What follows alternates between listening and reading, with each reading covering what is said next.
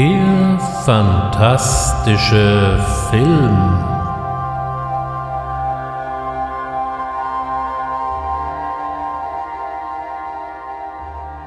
Herzlich willkommen zum fantastischen Film. Ich freue mich, dass Sie diesen Podcast für sich entdeckt haben. Mein Name ist Ulrich Wössner und Sie haben sich offensichtlich vom unheimlichen Vorspann nicht abschrecken lassen. Denn es wird unheimlich werden. Der fantastische Film versteht sich in der guten alten Tradition der gleichnamigen Sendereihe. Vielleicht erinnern Sie sich noch, wenn Sie diese Töne hören.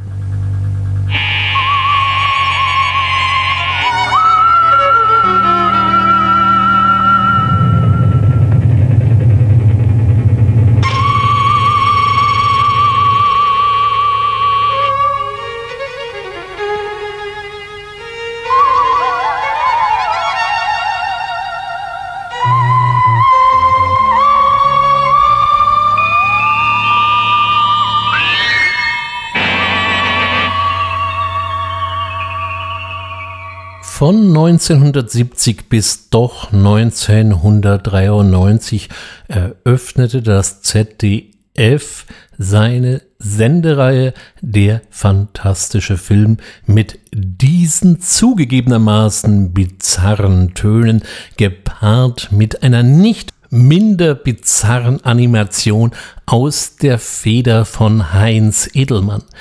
Edelmann war auch für den Grafikstyle im Beatles-Film Yellow Submarine übrigens verantwortlich.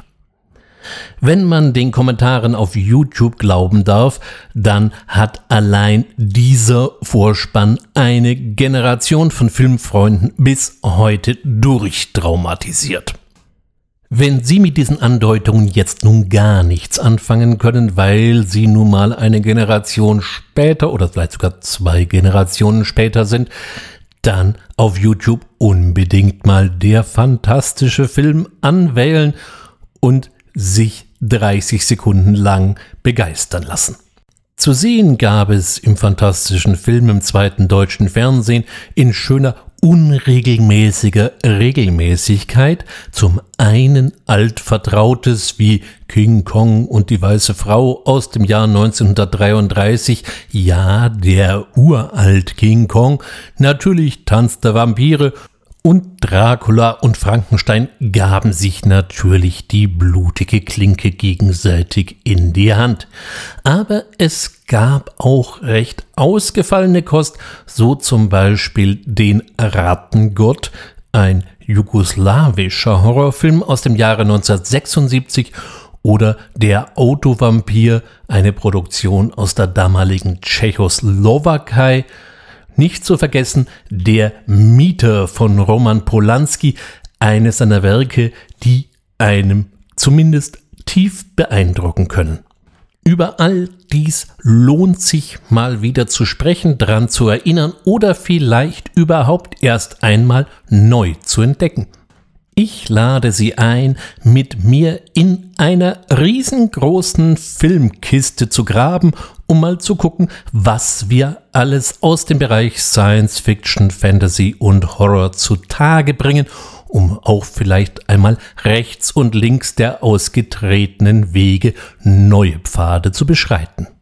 Nun, heute zum Beginn habe ich mal so richtig tief in die Kiste gegriffen und ich möchte diesen Podcast mit einem wahren Klassiker eröffnen, nämlich mit Nosferatu, Symphonie des Grauens von 1922.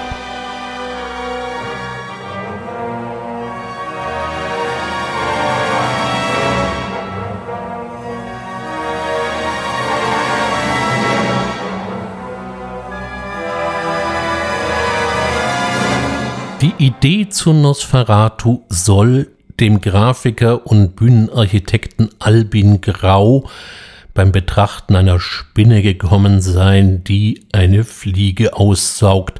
Übrigens eine Szene, die später im fertigen Film tatsächlich nochmal auftaucht. Albin Grau war darüber hinaus auch bekennender Okkultist, Meister vom Stuhl der Pansophischen Gesellschaft in Berlin und auch Mitglied anderer esoterischer Orden zu dieser Zeit.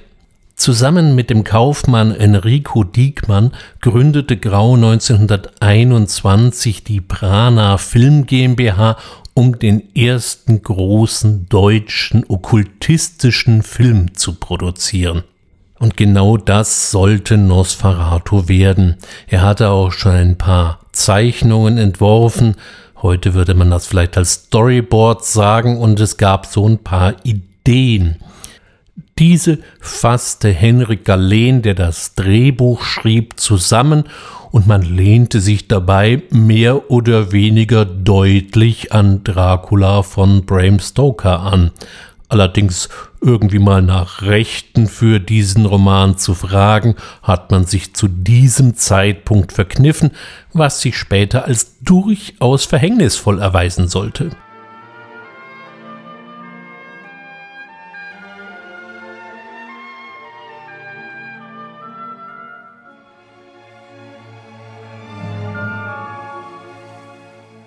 Als Regisseur kam Friedrich Wilhelm Murnau ins Spiel. Grau und Murnau hatten sich am Set von Der Weg in die Nacht kennengelernt, eine der frühen Murnau-Filme. Der hatte bis zu diesem Zeitpunkt schon zehn Spielfilme abgedreht, wovon leider kein einziger erhalten ist. Gerade von Satanas kennen wir ein dreiminütiges Fragment. Als Hauptdarsteller für die Rolle des Nosferatu gewannen sie Maximilian, also Max Schreck. Der war Schauspieler an den Münchner Kammerspielen und wenn Ihnen damals Max Schreck auf der Straße begegnet wäre, wäre Ihnen wahrscheinlich nichts Besonderes an ihm aufgefallen, höchstens, dass er mit 1,91 Meter etwas größer als der normale Durchschnittsbürger war. Ansonsten wirkte er eher distinguiert und überhaupt nicht wie ein Kinderschreck. Den Entwurf für das entsprechende Make-up hatte ebenfalls Albin Grau entwickelt. Und hier unterscheidet sich Nosferatu sehr deutlich vom bis dahin literarischen Vampir. Während bei Sheridan Le Fanu und seiner Erzählung Camilla oder eben dann eher später Bram Stokers Dracula das erotische Element eine gewisse Rolle spielt, konzentriert sich Grau in Nosferatu ausschließlich auf das Dämonische, das Verschlingende. Überhaupt ist Nosferatu alles in allem ein eher düsterer und negativ durchzogener Film. In der Literatur wird er gerne als ein Meisterwerk des expressionistischen deutschen Kinos bezeichnet. Ich möchte an dieser Stelle einmal widersprechen, weil so besonders expressionistisch ist Nosferatu nicht. Schaut man sich die Golem-Filme von Paul Wegener an oder eben auch das Kabinett des Dr. Caligari von Robert Wiene, in beiden Filmen wird der Expressionismus geradezu gefeiert und ich habe den Eindruck, dass es dort keinen einzigen rechten Winkel gibt. Im Gegensatz dazu wirkt Nosferatu eher romantisierend, wenn man sich an die Szene im Dünenfriedhof erinnert, in dem Ellen sitzt und aufs Meer schaut, so erinnert das an ein vergessenes Gemälde von Caspar David Friedrich, auch erinnern so manche Bilder eher an Moritz von Schwind als die zeitgenössischen Expressionisten. Warum dies so rauskam, ist nicht ganz zu erklären. Eine Möglichkeit könnte allerdings sein, dass das Budget von Nosferatu außerordentlich beschränkt war. Heute würde man von einem Low-Budget-Film sprechen. Und somit hätten große eigene Sets wahrscheinlich das Budget bei weitem gesprengt. Also machte Murnau aus der Not eine Tugend und drehte die Außenszenen eben in realistischen Umgebungen. So fanden die Dreharbeiten in Lübeck, in Wismar, in Sylt und in der Hohen Tatra, das liegt in der heutigen Slowakei, statt. Besonders Wismar zeigt sich bis heute Nosferatu und den Dreharbeiten besonders verbunden. Wer aufmerksam durch die Innenstadt geht, findet hier und da noch Tafeln, wo welche Szene gedreht worden ist und welche Szene das genau war. Wer das nicht suchen will, kann sich natürlich auch gerne im Internet schlau machen, da steht es auch nochmal drin. Das hat auf jeden Fall seinen Reiz und vor allem Wismar wurde im Zweiten Weltkrieg im Gegensatz zu Lübeck nicht besonders stark bombardiert, blieb somit einigermaßen erhalten und somit sind die Drehorte bis heute auch noch ganz gut zu erkennen. In Lübeck ist das schon ein bisschen schwieriger, dort stehen allerdings bis heute noch die alten Salzspeicher, das ist das Gebäude, was Nosferatu im Film erwirbt. Und ehrlich gesagt, ich finde, sie wirken immer noch ein bisschen sinister.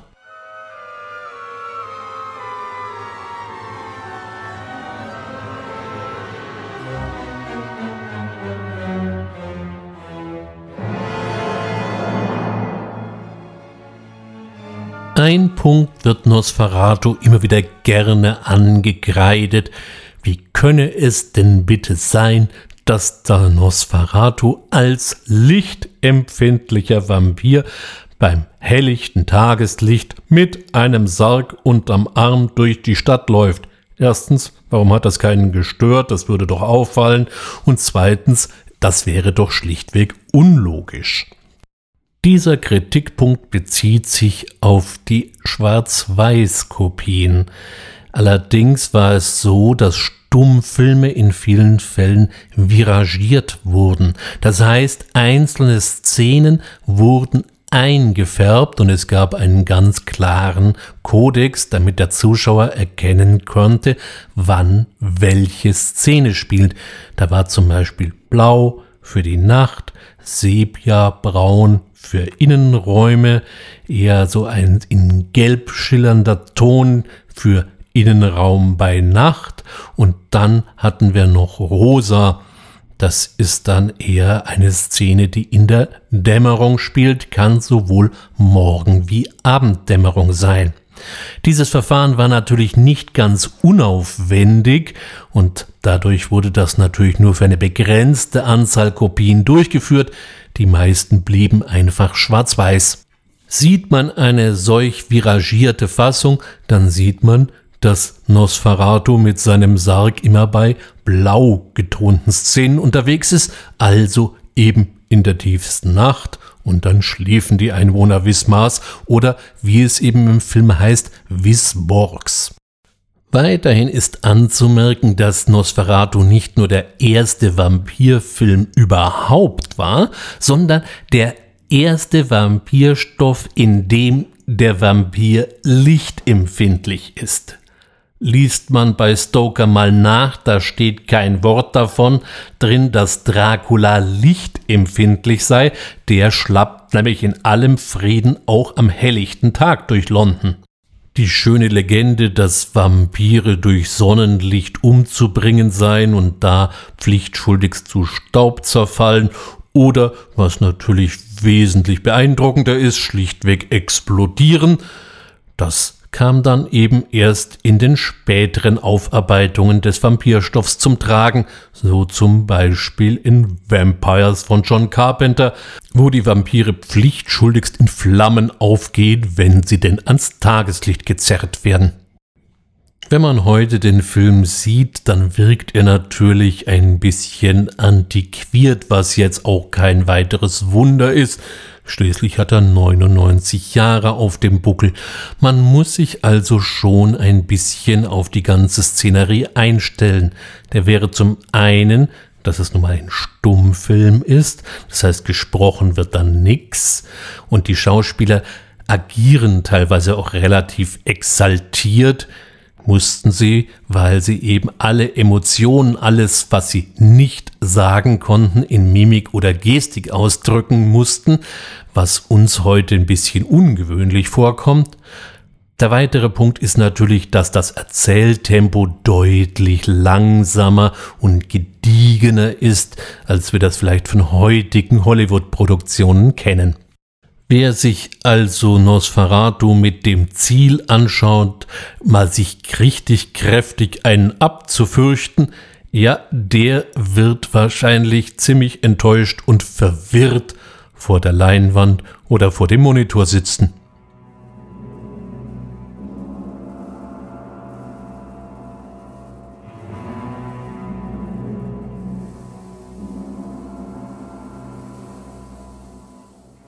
Es ist dabei überhaupt gar nicht mal so selbstverständlich, dass wir den Film heute überhaupt noch sehen können.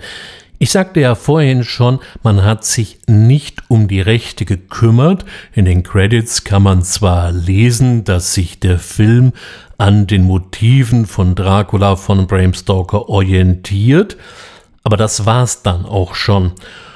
Der Roman war 1895 erschienen, für die damalige Zeit noch gar nicht so lang her, und es lebte auch noch die Witwe des Autors Florence Stoker, und diese Witwe war angesichts der Entwicklungen nun mal überhaupt nicht amused.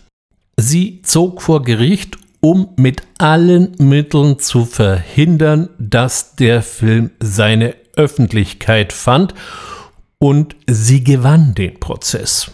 Es erging also das Urteil, dass sämtliche Kopien inklusive des Negativs zu vernichten seien.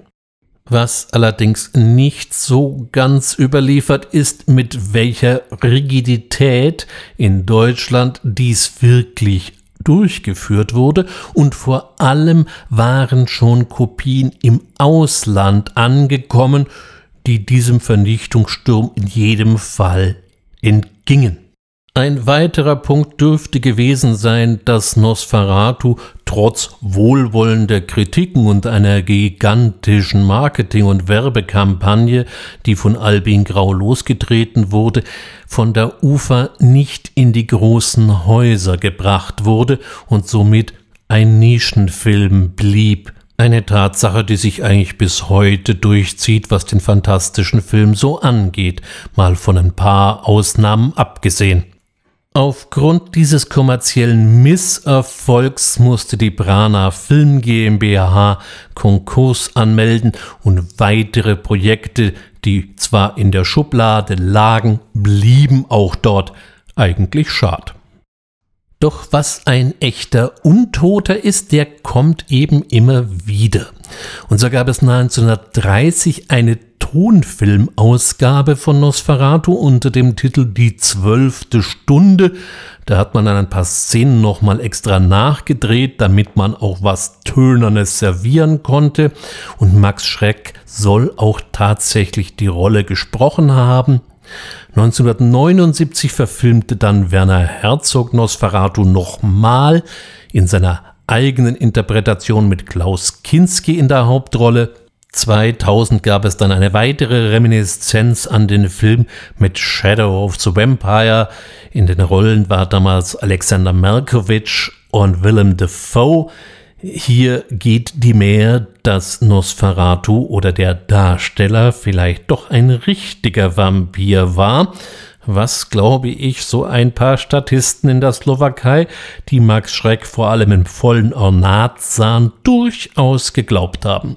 Und 2020 gab es dann schließlich die nächste Ankündigung unter dem Titel Mimesis Nosferatu, ich habe allerdings da bisher nicht mehr als einen Trailer gefunden, der aber immerhin mit Lance Henriksen. Vielleicht sollte man sich das doch mal bei Gelegenheit ansehen. Man kann jetzt zu Stummfilmen natürlich stehen, wie man möchte. Allerdings sieht man hier an dieser Stelle schon, dass der Film offensichtlich doch sehr viele Menschen immer wieder bewegt und auch inspiriert hat. Albin Grau übrigens gründete nach Nachdem eben die Brana Film GmbH bankrott war, eine neue Produktionsgesellschaft, die später eben auch die zwölfte Stunde herausbrachte und zog sich danach dann endgültig in okkulte Kreise zurück und starb 1971. Friedrich Wilhelm Murnau drehte weiterhin Filme, wanderte in die USA aus und kam da bei einem Autounfall 1931 ums Leben. Übrigens auf die Frage, inwieweit Murnau selber im okkultistischen Fahrwasser seiner Kollegen mitfuhr, hat er sich nie wirklich geäußert, er soll daraufhin immer nur leicht suffisant gelächelt haben und seine Meinung für sich behalten. Wenn man Fotos von ihm findet, dann kann man dieses Lächeln sehen. In jedem Fall beeinflusste seine Filme und seine Arbeit das Filmschaffen späterer Jahre. So zum Beispiel war er der Erste, der auf die Idee kam, die Kamera zu bewegen. Das war bis dahin nicht üblich und schlägt sich in einem anderen Vampirfilm dann doch recht deutlich wieder, nämlich der ersten offiziellen Dracula-Verfilmung von 1931. Aber das ist eine Geschichte, die möchte ich mir noch ein bisschen aufheben. Vielleicht sind Sie jetzt neugierig geworden und wollen doch einmal den guten alten Nosferatu wieder mal sehen oder vielleicht überhaupt sehen. Meine Empfehlung ist hier die Ausgabe der Transitfilm der Friedrich Wilhelm Murnau Stiftung. Die haben uns die beste Fassung geliefert. Die ist nicht nur sehr gut restauriert, sondern eben auch wieder viragiert und enthält auch die Originalfilmmusik von Hans Erdmann. Wer also einen möglichst authentischen Eindruck des Originalfilms gewinnen möchte, der ist hier bestens aufgehoben. Wenn Ihnen meine Anmerkungen zu Nosferatu bis hierher gefallen haben, dann empfehlen Sie mich doch weiter, und wenn es Ihnen nicht gefallen hat, na dann behalten Sie es für sich. Ich würde mich auf jeden Fall freuen, Sie bei der nächsten Ausgabe des fantastischen Films wieder begrüßen zu dürfen und verbleibe bis dahin Ihr Ulrich Wössner.